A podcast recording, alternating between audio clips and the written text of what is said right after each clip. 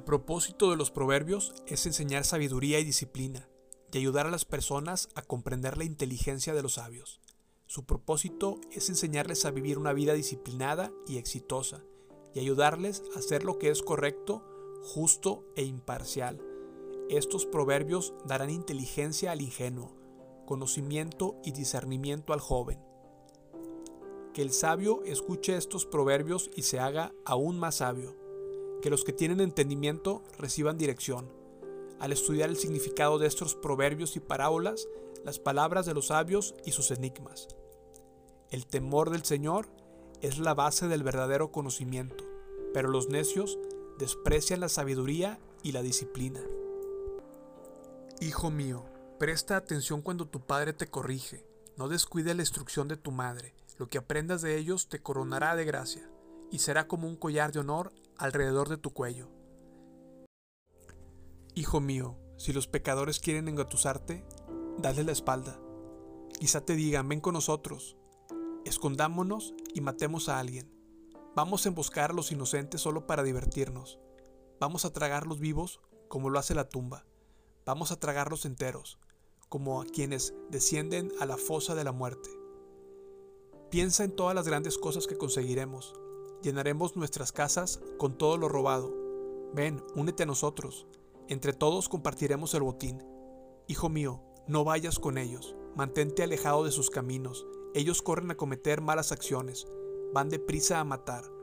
Si un pájaro ve que le tienden una trampa, sabe que tiene que alejarse. En cambio, esa gente se tiende una emboscada a sí misma.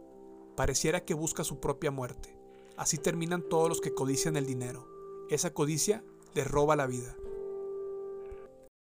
La sabiduría hace oír su voz en las calles, clama en la plaza pública. La sabiduría clama a los que están reunidos frente a la entrada de la ciudad y las multitudes por la calle principal. Simplones, ¿hasta cuándo insistirán en su ignorancia? Burlones, ¿hasta cuándo disfrutarán de sus burlas? Necios, ¿hasta cuándo odiarán el saber? Vengan y escuchen mi consejo les abriré mi corazón y los haré sabios. Los llamé muy a menudo pero no quisieron venir.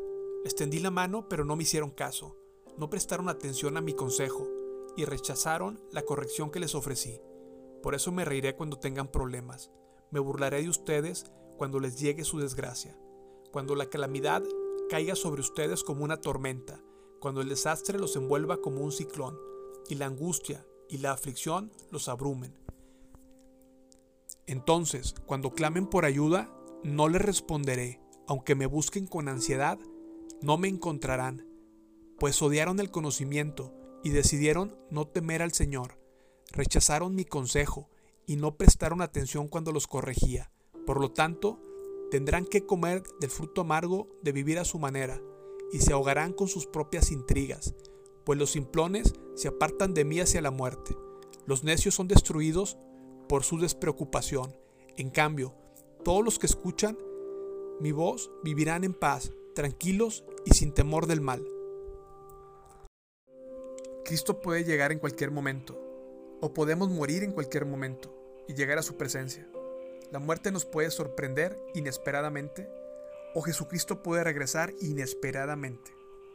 Invierte tu tiempo en las cosas de Dios y sé proactivo para que cuando Él regrese te encuentre ocupado y dando fruto. Segunda de Corintios 5, de 9 al 10. Así que ya sea que estemos aquí en este cuerpo o ausentes de este cuerpo, nuestro objetivo es agradarlo a Él, pues todos tendremos que estar delante de Cristo para ser juzgados. Cada uno de nosotros recibirá lo que merezca por lo bueno o lo malo que haya hecho mientras estaba en este cuerpo terrenal. Todos vamos a rendirle cuentas a Dios, vamos a darle cuentas de todo lo que hicimos el día del juicio final. La buena noticia es que la sangre de Cristo nos ha lavado y el maligno no nos puede tocar. Cristo ya pagó por todos nuestros pecados, murió en la cruz por nosotros y por su sangre hemos sido lavados, por la sangre del Cordero de Dios que quita el pecado del mundo.